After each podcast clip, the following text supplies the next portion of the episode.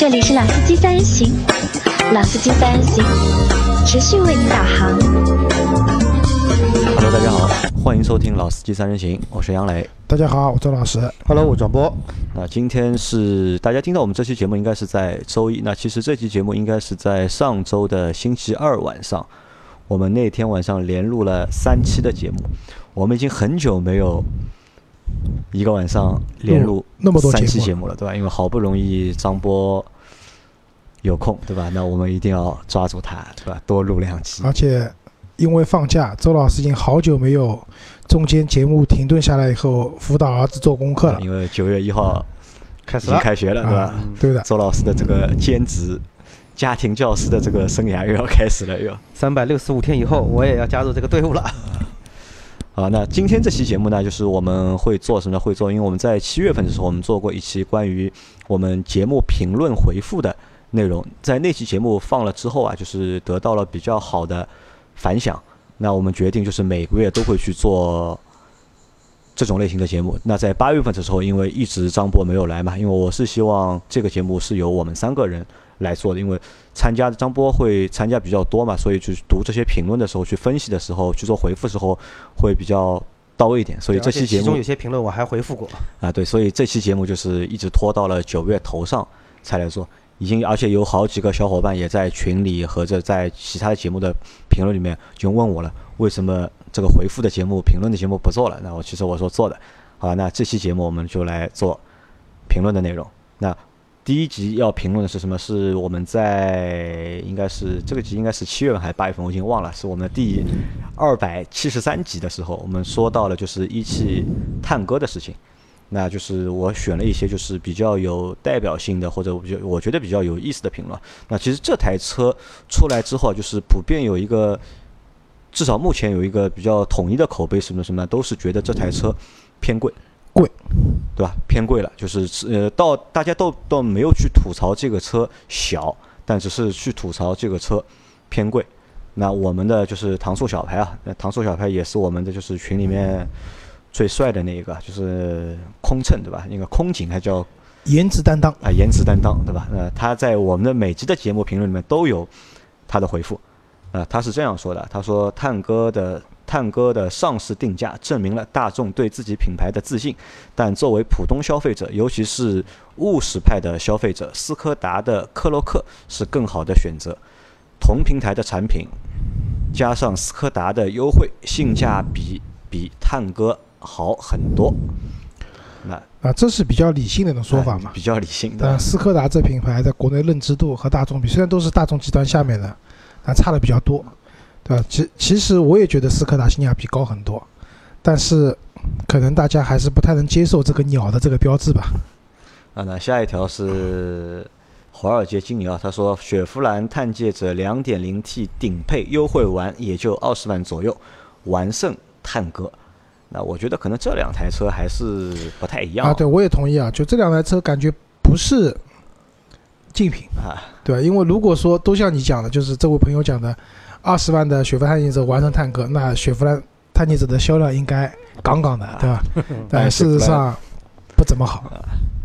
那呃然后一个人的五菱啊，他是这样说的，就是大众没有卖不好卖不好的车。那这个我觉得是比较中肯，也是比较就是的确是一是事实啊确。实是一个问题。就我们看大众出了那么多，不管是一汽大众还是上汽大众，好像真的没有就是卖的不好的车。有啊，脑子里想一下，有没有他们有没有什么车型卖的是？凯利这个车不算一个正常的就乘用车啊，我觉得。呃，目前来讲了这个，我真想不出来其他的。呃，目前来讲确实没有卖的特别不好的车子，啊，那可能就是大众的品牌啊，还是就是放在那里啊可。能探戈会是第一辆卖的不好的车子。啊，这个我觉得也不一定啊，因为我们在做七月销量的时候，我们已经看到了探戈的销量嘛，就是四七千月不准多台嘛。，我们要看八月份的销看量，八月对吧甚至九看三个月月份的销量对。三个月以后的销量看三个月的销量个月的销量啊。那然后还有一个小伙伴，他是他问了，就是探戈有手动挡吗？如果有的话，他说他会考虑的。那探戈是有手动挡的，对的但是这个手动挡我们估计是不会排产的。呃，排产会排的，也可以定嘛，但是要考虑一个问题是，呃，可能你觉得探戈比较酷，是因为它的内饰啊各方面确实做的比较新潮对，这个新潮是相对大众来说的，啊，对的，因为其实我前段时间去看了甲壳虫嘛，我发现探戈的内饰和甲壳虫蛮像的，有点像。对，然后一个那种彩色的面板各方面有点像的，但是买手动挡有个在国内买手动挡车有个最大的问题是什么？就是手动挡基本都是盖中盖，盖中盖对，对吧？就是就像阿 Q 他那辆 GK 五手动挡，就啥都没有的，全部要自己改一遍加一遍，这个也蛮麻烦的。所以手动挡的整体的销量肯定不会大，而且要买的话，就杨磊讲的，不排产不至于，但是你说要买现车，肯定肯定也蛮难的，要订车的。基本是肯定没有。但金方我跟你讲，这个车定的遥遥无期，对吧？你还是考虑买一辆自动挡的吧。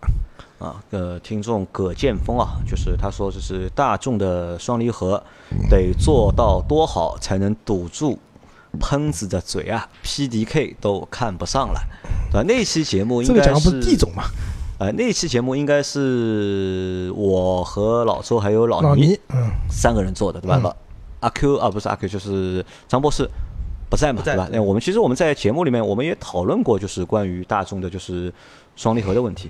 那其实我们是认为大众的双离合相对来说，至少在目前的情况下面还是靠谱的，对吧？虽然说说，虽然说就是之前那些就是双离合出问题，其实也都是出在 大众身上，但到现在来说的话，目前的这个双离合，我觉得还算 OK 的。我觉得是这样，就是这个有点先入为主的印象了。为什么呢？就是双离合是大众比较早期开始在国内用的，然后当时呢宣传宣传的也很大法，对吧？就 TSI 加 DSG，什么黄金动力组合啊什么的，对吧？就大众把一个其实其实出于这种偏省油考虑的双离合的变速箱，传播成了一个什么换挡快、运动性强的这样的一个变速机构，感觉呢这点我觉得不太厚道，对吧？然后因为它用得早嘛，就是双离合，因为它的这个结构就是工作机制的关系，确实就是会发现这种就在低速拥堵啊各方面呢会发生这种就是过热，然后保护，然后变速箱失灵各方面的问题。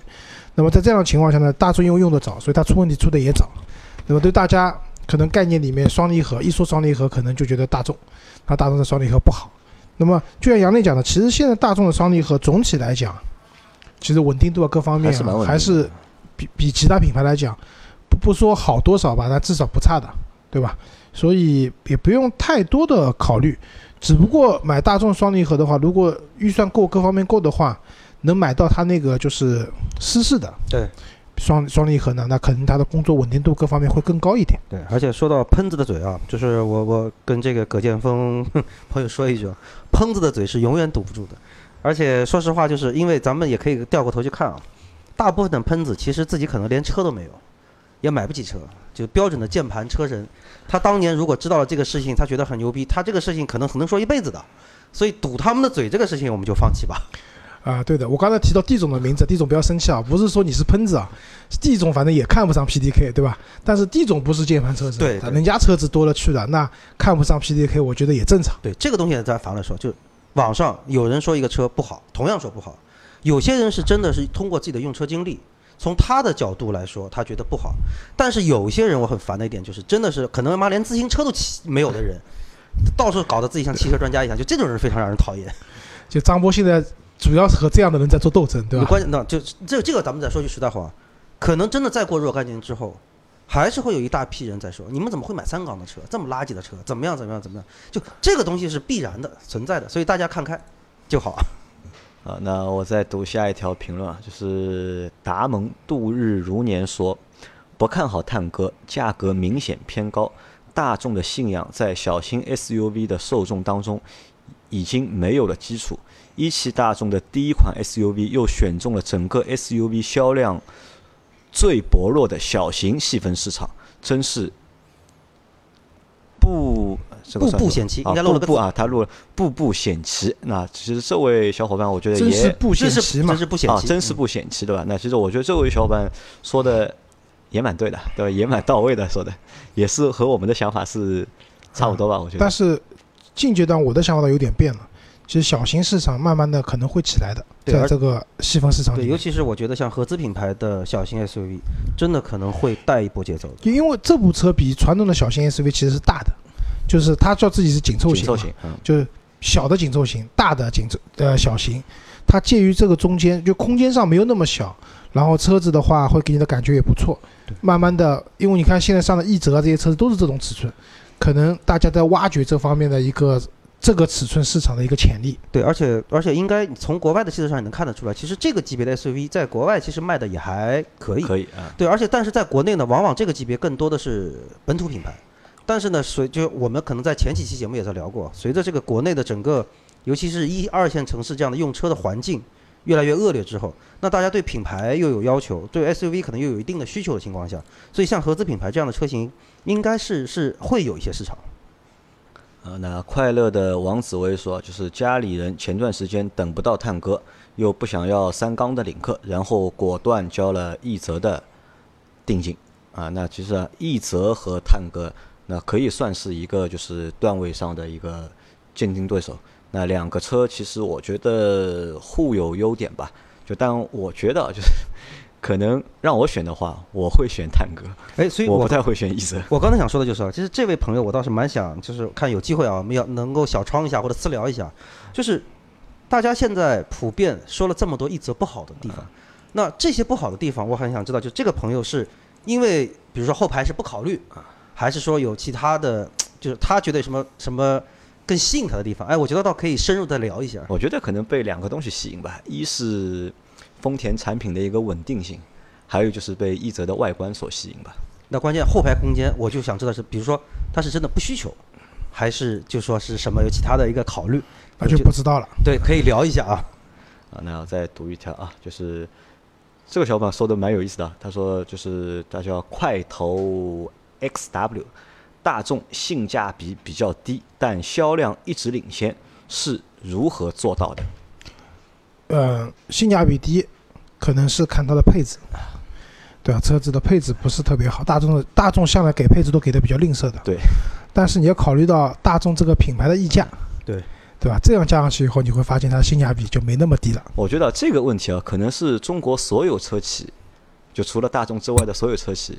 都在研究的一个 问题，对吧？如果谁能够把这个问题研究透了，那我觉得谁就可能就是做的能够更好。对，包括包括就是我们的另外一个群友，就是一个河南的一个大肚猫，他就问过我一个问题嘛，就是他说你们能不能做一期这个节目？他说有很多车啊，就是口碑其实不太好，就是大家说到就要喷它或者怎么样啊，但是哎销量哎就是很坚挺。就每个月都能卖个一万多台、两万多台，这个到底是为什么？对，所以说性价比这个东西啊，有的时候很难直接去跟价格、配置，就是所谓这些硬的东西来挂，就是真的是一个非常综合的一个一个一个点。那另外一个，咱们还是我我不知道我一个观点，你们是不是同意啊？就是真的，其实大部分会在网上发出声音的这些人里面，有多少是会是真实的车主在里面？那因为真实的车主很多的情况下是这样说，他觉得我这车还不错，那大概看了一下产品配置啊，或者稍微浏览一下论坛，那基本上还是会会，就说受这些言论的影响的人到底有多少？所以我觉得有的时候就是我们就还我一直是坚持这个观点，就是别人喷的车未必就真的不是一辆适合你的车。那我不说好车还是不好，不是一辆适就是不是适合你的，只有你自己知道。其实。被喷的很多的车，也就意味着它知名度很高。对，就知名度高。对，知名度高，喷的人多，喜欢的人也一样多。不可能一辆车，就是那有这种现象，就是喷，通常大家都网络都去喷了，但是很多人就是觉得这车还不错，他也不说的，对吧？那也会有，因为他知道的人多，基数大嘛，所以它的销量就大。对，就包括比如说你卖出十万台车，你有五百台车出故障率，就打比方说啊，可能哇五百这么大一个数字，但是你如果卖一万台车。你出了两百个故障率，那你说到底是谁的故障率更高呢？这就跟当年为什么老是看到桑塔纳自燃，就大家都说桑塔纳这个车要自燃，为什么？因为它满大街都是桑塔纳销量的基数太大了，对吧？加上这个车的点火线圈各方面的设计确实有问题，对吧？导致自燃的车子相对的比较多，对吧？但是按比例来讲，它未必高的。对。啊，那我们换一集节目啊，就是我们的二百七十四集，我们是说的是销量第一的自主品牌，吉利。汽车，那那这期节目，那在这期节目里面啊，也是就是我们从节目开播到现在收到的评论数最高的一期节目，总计的评论大概有一百五十多条。那我看了一下之后，就是其实，在看这些评论的过程当中，心里蛮难过的，就是说我们不好的人还蛮多的，在这期节目里面。当然，我不知道就是大家是出于什么那样的一个心态去做的这些评论啊，但很多东西在那期节目做完了之后，就是让我对我们的节目就是有了一个就是重新的一个认识。因为我我觉得我们在做节目的过程当中，就是其实我们已经很接地气了，已经就是很很就是那种就是摆脱那种就是我们看到那些其他的那些就是公众账号也好，汽车自媒体也好，因为我们换了一个就是更就是接地气或者更就是接近用户的一个方式在做内容。其实我倒不不难过，我也看了所有的评论，就是有很多人喷我们嘛，说我们黑吉利啊也好，或者说说我们老司机可能开的车都比较好，对吧？那你你们这种态度是不对的，或者怎么样？甚至说你们都不太了解吉利。作为一个汽车自媒体，你们已经后知后觉的吉利飞速发展。但是我觉得这是我们做的一期相对来说有争议的话题，对我们其实没有黑吉利。我们那说句实话，我们确实不了解吉利，因为我们不是他们的受众，对吧？车吉利有哪些车子我们是知道的。但每辆车有什么特性，我们不知道，所以我们特地去店里面去体验了、去看了、去试驾了这些车型。那么回过头来讲，我们之前其实，在节目里面多次提到了，我们在做比较的时候，我们没有说帝豪不好，对我们没有说远景不好，对，因为在那个价位里面，他们这种价位其实其实已经做得蛮极致了，提供给你一个性价比非常高的、耐用性啊各方面啊都过得去的产品，没问题的。我们比较的是说，它两部车子，博瑞博瑞和博越，对，因为博瑞和博越的价格放在那边的，和同等级的其他合资品牌的车型相比的话，它们价格上没有太多的优势的。那我自然是要用这个价格段的产品的眼光去衡量它，它做的怎么样。就像我们之前做那个，这次广东呃成都车展里面，我们讲它那个博瑞，我们就一致认为这个车。啊，不好意思，缤瑞，那我们就一致认为这辆车会卖得非常好。为什么？因为它的价格段下探的非常低。对，就像有个网友讲，如果没有自主品牌的就是力争上游，哪来的合资品牌的价格下探？对的，对，不是所有人都像你们一样买得起好车的。那我觉得这个朋友讲的话可能比较不是那么好听，但确实是这么个道理。我们也希望吉利的产品可以越做越好，对吧？那在你的一个价格段的里面。你和对手相比，你的竞争优势在什么地方？对吧？这是很重要的，对吧？这也是为什么其实它原来两部比较高端的车子，那部轿车叫博博瑞，博瑞其实卖的一直都不是很好。为什么？因为在它那个价格段里面，可以竞争的对手太多了，轿车市场非常的激烈，对。但是相对它的博越卖的这个数字还过得去，为什么？因为它那个价格段里面，自主品牌的 SUV 就是占据了主导地位的，对吧？所以我认为。就是很多网友批评我们，我也非常感谢啊。但我这里要解释一下，不是我们要黑吉利，我们只是希望吉利的产品可以做得更好，对吧？我觉得我也说两句哈。其实我记得我刚开始来做《老司机三人行》节目，好像是第一期的下午，好像我们是在聊天的时候，呃，就在讨论一个所谓的好车和不好车的问题。然后我记得我很清楚，当时周老，我当时说了一句什么，好像周老师就说，在你嘴里什么车都是好车。我说对啊。我说，因为我去开一辆车的时候，我不会把我自己说，打比方说，我现在是开撼路者的人，我的售价三十几万，我的车上该有的配置都有了，所以我掉过头来说，没有这些配置的车都是垃圾。我是会把自己站在说，我是这辆车的车主的角度，它能不能满足我？如果能满足我，我觉得对我来说，或者对这辆车所面对的消费者来说，它就是辆好车。那我们为什么有的时候会说这辆车？比方说在做吉利这些，我觉得我对它的动力。这块儿我确实是保留意见，为什么呢？因为在同级别，在人家其他差不多的发动机的这个表现上，那你确实没有别人做的好。我只是表达了这个观点而已。所以你说黑这个事情，嗯，怎么说哈？我从来不会说是黑某一个品牌或者去黑某一个车型。那我我更多的因为，比方说，因为我们在座几个可能都是广告。呃，出身的或者媒体出身的，那我原来自己也是做汽车媒体，这开的车也很多，所以我真的不太会说是故意的去黑谁啊。但是我反过来说，就是首先第一，我同意周老师一个观点，就是能有这么多朋友来给我们提出这些意见，说明大家还是很关注我们节目。另外一点就是说明大家还愿意把心里话跟我们说，这个我觉得其实是没有难过，还蛮欣慰的。二一点是什么呢？就是可能真的因为就是说，呃，我们在有些时候可能跟大家的沟通可能还是不够多的情况下，大家对于我们可能还不是太了解，所以会有这样一个认识呢。我觉得随着时间的推移，随着大家对我们的了解的深入，可能也会明白我们到底是出于一个什么样的目的来呃说一辆车，或者什么样的角度来说一辆车。那第三一点，我现在做福特嘛，也被黑多了，就黑吧，习惯了，对吧？习惯了。呃，当中有一位小伙伴，他的评论是这样的，这句他的评论我让我就是蛮上心的。他说：“我就是吉利的车主，本来还喜欢你们的节目，但看你们这么黑吉利，真的好吗？同价位选择吉利，真的不后悔，值得的。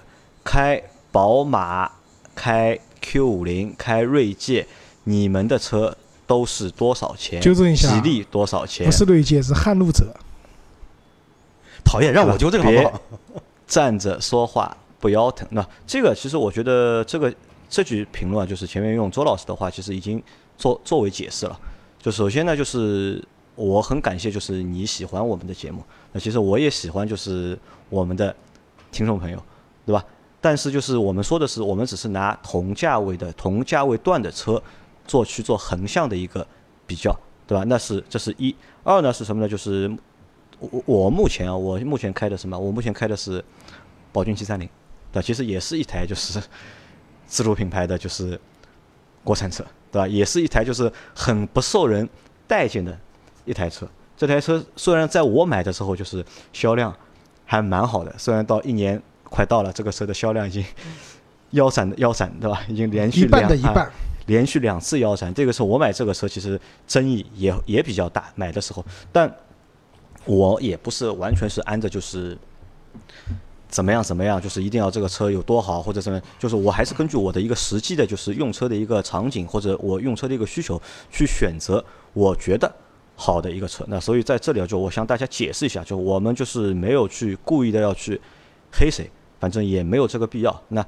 在节目的这个评论，在这一期的节目评论里面，其实分三批，就三三个导向嘛。第一个导向就是喷我们的，对吧？就说我们就是戴着有色的眼镜去谈吉利这件事情。那我这我这我们三位都已经解释了嘛，就是没有这么一回事。那这是一个导向，还有第二个导向是什么？第二个导向其实是喷吉利的。那很多小伙伴都觉得什么呢？觉得吉利能够做到自主品牌销量第一，靠的是什么呢？靠的是政府关系，或者是靠的是背后的关系。那其实我说实话，我不太同意的。对这点我也那关于这点，我是不同意的，因为说实话，就是背后有关系的企业其实很多，特别是你想做这种汽车啊，或者是因为汽车也算就是我们国家的一个就是谁背后没有一点关系？支柱性的一个经经济产业，对吧？谁背后没有关系，对吧？很多人我们都看到，就是通过背后的关系，可能去做一些违法乱纪的事情，对吧？逃到国外去了。但吉利的老板，对吧？通过自己的努力也好，就通过关系也好，能够把吉利从一个小品牌，从一个不受大家待见的一个品牌，做到目前的自主品牌的销量第一。啊，这个我觉得吉利做到现在这程度和关系没什么关系，更多的还是这个品牌的自身的努力。对这个有一句讲一句。对而且实话说，就是因为近距离接触过李书福之后，我是觉得说，这个老板能把这个企业做成今天这样，能把吉利的车造成今天这样，一点都不奇怪。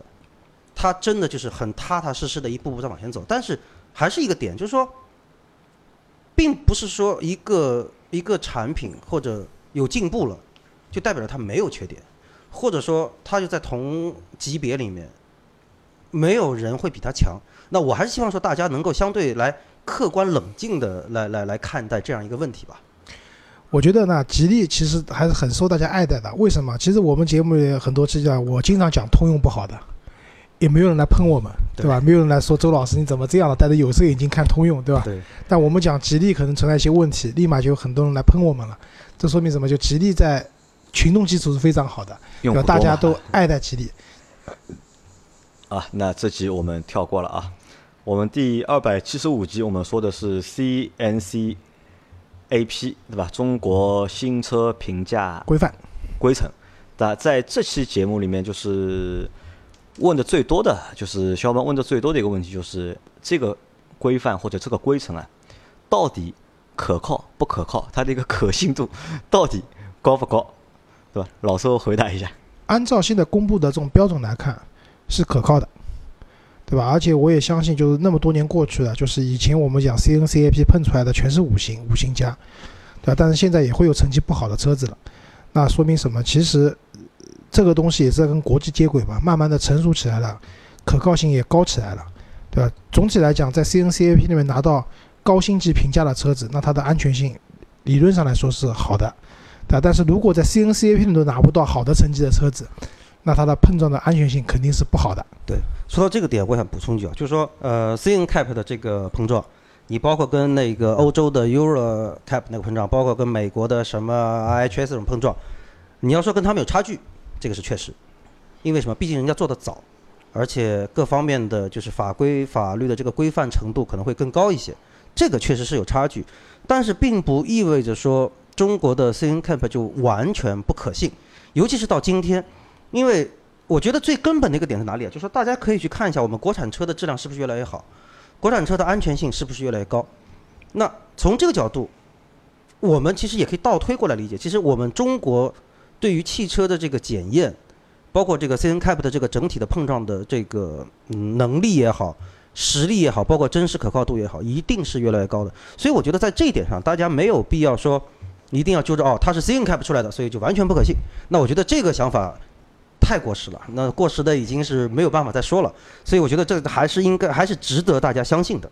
那只是说，呃，从一个怎么说，就是更客观的一个角度来说，也希望说通过中国汽车就是市场的这个慢慢的越发的成熟。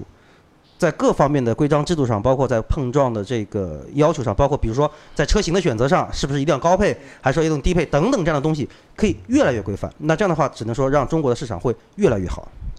那在我们这期节目里面，我们还遇到了一个和这个项目有关的一个听众，就是他说他就是在中国汽车技术研究中心工作的，就这个实验就是他们的一个是整实验室的一个整车部做的一个实验。那就是我们当中也问了一些，就是他一问了他一些问题嘛，他包括他也回答了我们当中的一些疑问，包括就是他就告诉我们，就是那个关于那个假人啊，就是有一个百分之五十的一个假人的，这个是五十是什么意思？是常用的呢？就是他是说常用的除了就是混三五零还有九五的假人，就五零是假人是指是一百五十公斤，接近一百五十斤啊，一百五十斤，接近亚洲人的一个体型。九九五假人高度是一米九，就是体重是一百八十斤八十斤，更接近就是欧美人的一个体型。好，那我们再再往下走一集啊，第二百七十六集是周老师宝马五三零的一个驾驶体验的一个分享。那在这里就是糖醋小白他这样说的：大金链子。大金表对吧？一天三顿小烧烤对吧？我对宝马用户的画像对吧？这个就是他对宝马用户的一个画像，希望宝马用户不要喷我。啊，我觉得就他讲了之前那个昆山龙哥，那龙哥对，可能有点这种味道在里面啊。没有，我们我们就是如果说关注就中国就汽车大家这个爱好者或怎么样，若干年之前，其实中国人。对于宝马的车主的印象，似乎都有点问题。包括说很多新闻媒体上报，他们也会觉得是其实也是一种抓噱头的做法吧。某某地区宝马车主什么为了五块钱停车费追打保安，就类似于这样的新闻，有一段时间是频繁的不断。那我们只能怎么说？就是第一，这一批人，他开什么车，他永远是这个毛病，这是一。二一个，确实说在可能在那个年就时间段里面。宝马的，因为整个售价也好，各方面也好，就确实可能我们说暴发户或者怎么样嘛，那至少他有钱了嘛。那有钱他选什么车呢？肯定是选一个最出名的、最容易得到大家尊重的，怎么能够彰显个性？对，所以反过来说呢，就是宝马车的这个，其实在某一个程度上说，这个定位和那帮人的定位似乎有一种不太和谐的重合，但这并不是宝马车的形象。我我给大家讲个笑话，就是我当初买奔驰 C 的时候，加了个车友会的群。我们群主啊，就教育我们说，我们是开奔驰的，要有素质。是有社会责任感的一群人，对吧？不要和那些暴发户买宝马的人相提并论，对吧？我们一定要遵守交通规则。啊，我说我收到了，对吧？我一定要做一个合格的奔驰车主。然后我现在不是换五系了吗？他也换五系的，对我们那个群主也换五系了。所以这个问题，所以我们现在要做一群有素质的、有社会责任感的宝马宝马车主，对吧？然后周老师反正大金链子那个大手表大手表是没有，好吧？然后烧烤的话偶尔吃一顿，因为太胖了，我老婆不让我吃，个人还是蛮喜欢的。啊，那就是九，下面有个小伙伴叫他是什么？九合一框。九合一框，他问周老师，就那个限速模块在哪里装的，对吧四 S 店精品还是原厂原厂选配？啊，是这样，就我解释一下，就是如果你车子买的时候你选装了那个辅助驾驶的话，限速模块就直接带了，原厂就带了。然后如果没带的话呢，是这样，周老师这个是在外面装的，嗯，既不是四 S 店精品，也不是原厂的配件，它是一个。呃，广东那边第三方做的一个东西，其实它的限速的模块的这些数据是来源于它的本身自带的导航里面的这些电子狗的数据，只不过装了这个模块以后，通过编程把这个功能给打开，还蛮实用的。我现在就是跑到陌生的路段的话，我会看一下，呃，就是限速的这个呃数字和当当地的那个路段的那个限速的标志是否一致，基本上还是比较匹配的，蛮好用的。蛮好用的，对吧？好，那就是下面一个小伙伴，他叫 J J B A N，就是他其实也是我们的一个就是长期的一个听众，他应该是在海外的。其实，在前一集就是先就是那个新车那个标评测那个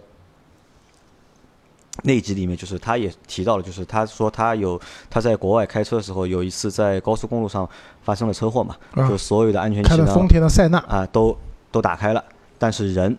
没有事情，那他在那里给大家的忠告是什么？就是他当时他车上还有一个一个月大的小孩，小孩对吧？一定要小孩一定要坐安全座椅，安全座椅。那这是一二呢，就是交通法规，对吧？比任何的就是安全的配置都要更加重要。对的。那他在这一集里面，他给我们的评论是，他说在美国啊，就是胎压监测是标配，从一系到七系全有，原因是法律规定。必须标配，啊，对的，就像早些年就是国外就规定乘用车的话必须要标配 ESP，像现在欧洲那边的话连商用车都要标配了，对吧？这个是法律法规带给的就当地汽车用户的一个福利吧。那国内的话是没有规定的。那么在这样情况下，就是国内的宝马车大多配的就是间接式的胎压监测，呃，和直接式的相比的话，它主要是少了四个轮子上面的四个传感器。这四个传感器我买的话，因为淘宝上买的嘛，有就是将近一千块钱。嗯，据说从德国那边海淘的话，五百块钱左右就够了。也就是说，这东西成本可能就几百块钱嘛。但是考虑到国内既然不是要求你强制配备这东西的话，宝马一年卖五十万台车的话，每台车可以省五百块钱的成本下来，大家想想这是多少钱？所以自然就配不了。那但是我还是建议啊，就大家买了这个的话。能自己装的还装一个吧，安心一点。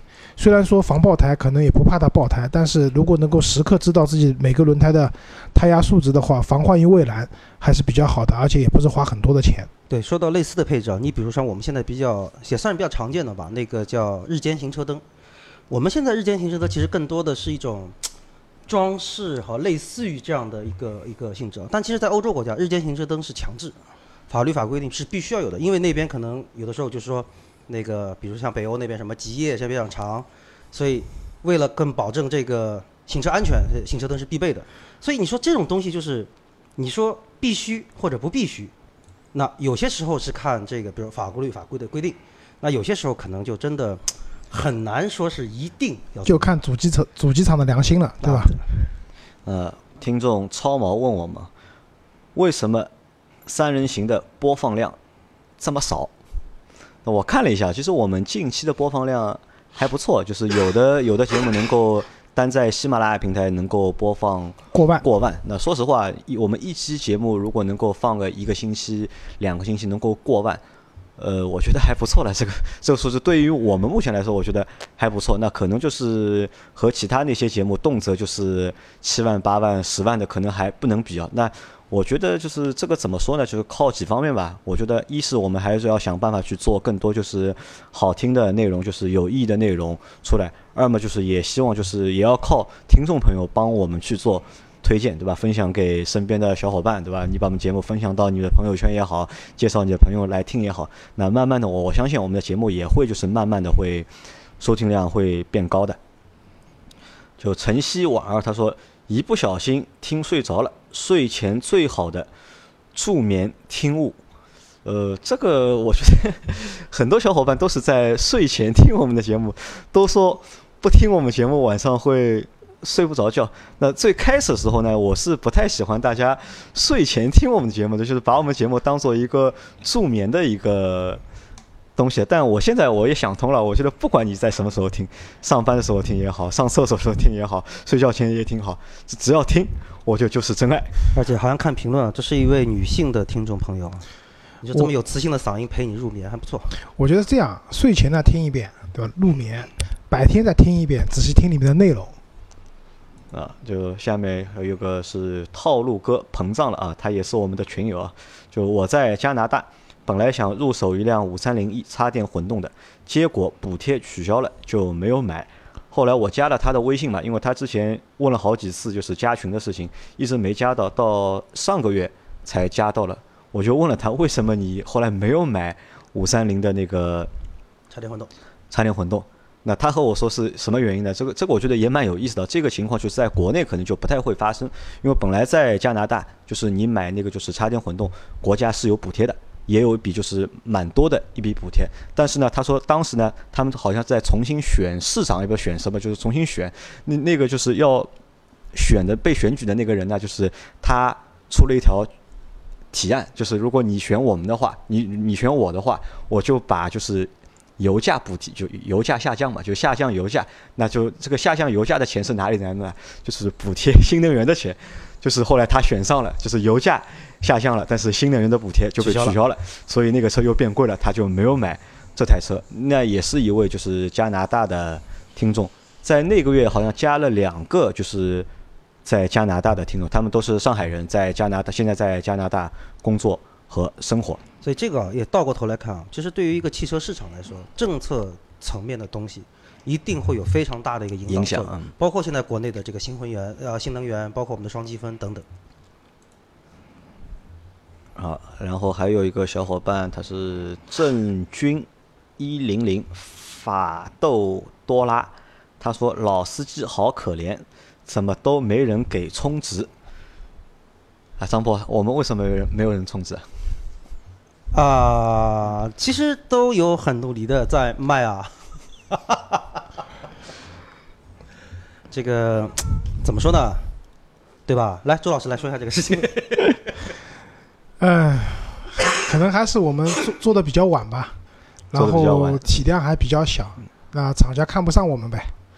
呃，可能啊，我觉得这是这两个是个这两个算个原因，因为有一个过程嘛，就是从一个东西从做成产品到做。再到一个能够卖的一个产品，这可能需要过程，对吧？二么就是，其实我们的遇到的竞争也的确是比较激烈。我们做汽车自媒体其实也就一年多的时间，其实我们去看到很多好的同行，人家在四年前、五年前就已经在做了。那我们也是一个后进者，对吧？第三嘛，我觉得还有一个比较重要的一个原因啊，就是可能我们的节目的这个形式啊，过于接地气。很多厂家其实不太喜欢我们这样的一个调性，对吧？呃，我觉得因为我们做音频嘛，音频为主的节目嘛，嗯，厂家那边的话可能还觉得音频不直观，对吧？然后以前就是厂家可能会投一些电台的那种 radio 的广告，就是收音机的广告。那对于他们来讲，这个东西其实也是可有可无的啊。但其实不是这样的，其实听我们节目的人还是很多的，而且听音频有个最大的好处什么？就你可以一边听音频一边干别的事情。那你开车的时候能听音频，但你开车的时候能看视频吗？那不行嘛，不安全，对吧？所以我觉得我们会努力的越做越好，对吧？争取早日被充值吧。啊，也希望就是有客户资源的小伙伴，也把我们的节目啊推荐给你的客户朋友，对吧？其实还有另外一个点啊，就是我们的听众能够真正的喜欢我们的节目，然后呢，也比如说啊，更多的来支持我们的节目，推广我们节目。其实这个也是对我们的一个非常大的一个帮助。对，因为我们去看，就很多小伙伴就是他们会，我们在群里讨论的时候，他们会比较反感什么？反感就是哦，这个节目被充值过，那个节目会被充值过，他们会反感。但我们的节目的听众就反过来，他们很一直在为我们着急，就你们的节目怎么还没有被充值？对吧？我们也感谢吧，就是我们也希望能够早日被充值。那这这一集最后一条评论是萌萌有钱帅，他说对张波越来越喜欢了，下一次投票就更加不知道投谁了。下一次投票之前我会发红包的。下一次投票我们做一个多选，做一个多选，啊，不要单选。哎，损是你损。好，那我们来啊，这期节目呢，我们的最后的一集内容是。二百七十七集，人成来了，对吧？未来 ES 八一千公里驾驶的一个体验的分享。那冰冷的心，他说这个车只适合限牌城市，人成明显被圈粉了。三百公里续航，舒适性能与 BBA 相比吗？对吧？江淮有这水平了吗？五十万有什么理由不选 BBA？周老师。最有代表性的车主，对吧？这个可能就是怎么说呢？因为这个也是 ES 八这台车就比较大的几个争议的点啊，就是一就是续航里程的一个问题，对吧？它的那那么大一台七座的车，又卖五十万这个价格，但续航里程就三百多，对吧？这个也是一个就是蛮让人就是纠结的一个问题。周老师怎么看这个问题？其实。这个用户啊，就讲述了大多，就包括我在内的对 ES 八的一个看法。因为 ES 八的它整整体的开发 在两三年以前嘛，就那个时候你做到综合工况三百五十五公里的话，已经算是一个非常不错的成绩了，对吧？但是放到现在来看，动辄一辆就是小车，对吧？就包括奇杨磊喜欢的什么奇瑞的那个什么城市小蚂蚁。都做到三百公里续航了，你那么大一台车，而且本质上你是在七座车，大七座，可以带着家人出去旅游的的情况下，你的续航里程不够长。虽然你有很多服务区配套，什么充电啊、一键家电啊等等，但是使用起来不会特别方便，对吧？我就举过一个例子嘛，过年的时候我从南京回来，堵车堵到我连服务区都下不去，这个时候如果车没电了该怎么办？对吧？我在参加他们的活动的时候，我也把这个问题问过他们珠江总，对吧？也没有得到一个明确的回答。那第二个，你说豪华度各方面，那就是我们可以讲，未来啊，这个车里面用的这些硬件都是很不错的，来自于各个有名的供应商，对吧？但是怎么样把这些好的东西，什么纳帕真皮啊，对吧？抬头显示啊，液晶仪表盘啊，各种各样的好东西，包括他们就是比较有噱头的那个 Nomi，就是那个机器人。对吧？这些东西怎么样把它捏合起来，变成一台既好玩又时尚，还有豪华感的车子？因为你卖五十万的嘛，大家对你的要求就是这样的。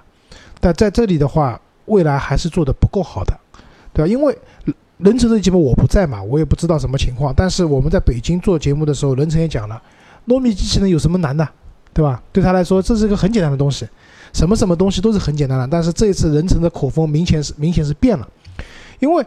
从驾驶角度来讲，这辆车确实它加速非常快，各方面都给你的感受都不错。而且驾驶的，因为我没有长距离驾驶过，我没有我没有那个发表的就是意见的权利。但是至少从场地里面开的话，这辆车其实感觉还不错的，对吧？所以归根结底来讲，未来这个品牌就是更多的是他们就是一开始培养了很多未来的忠粉，通过品牌的营销，包括未来的老板，对吧？那么的那么身价那么大的人都可以。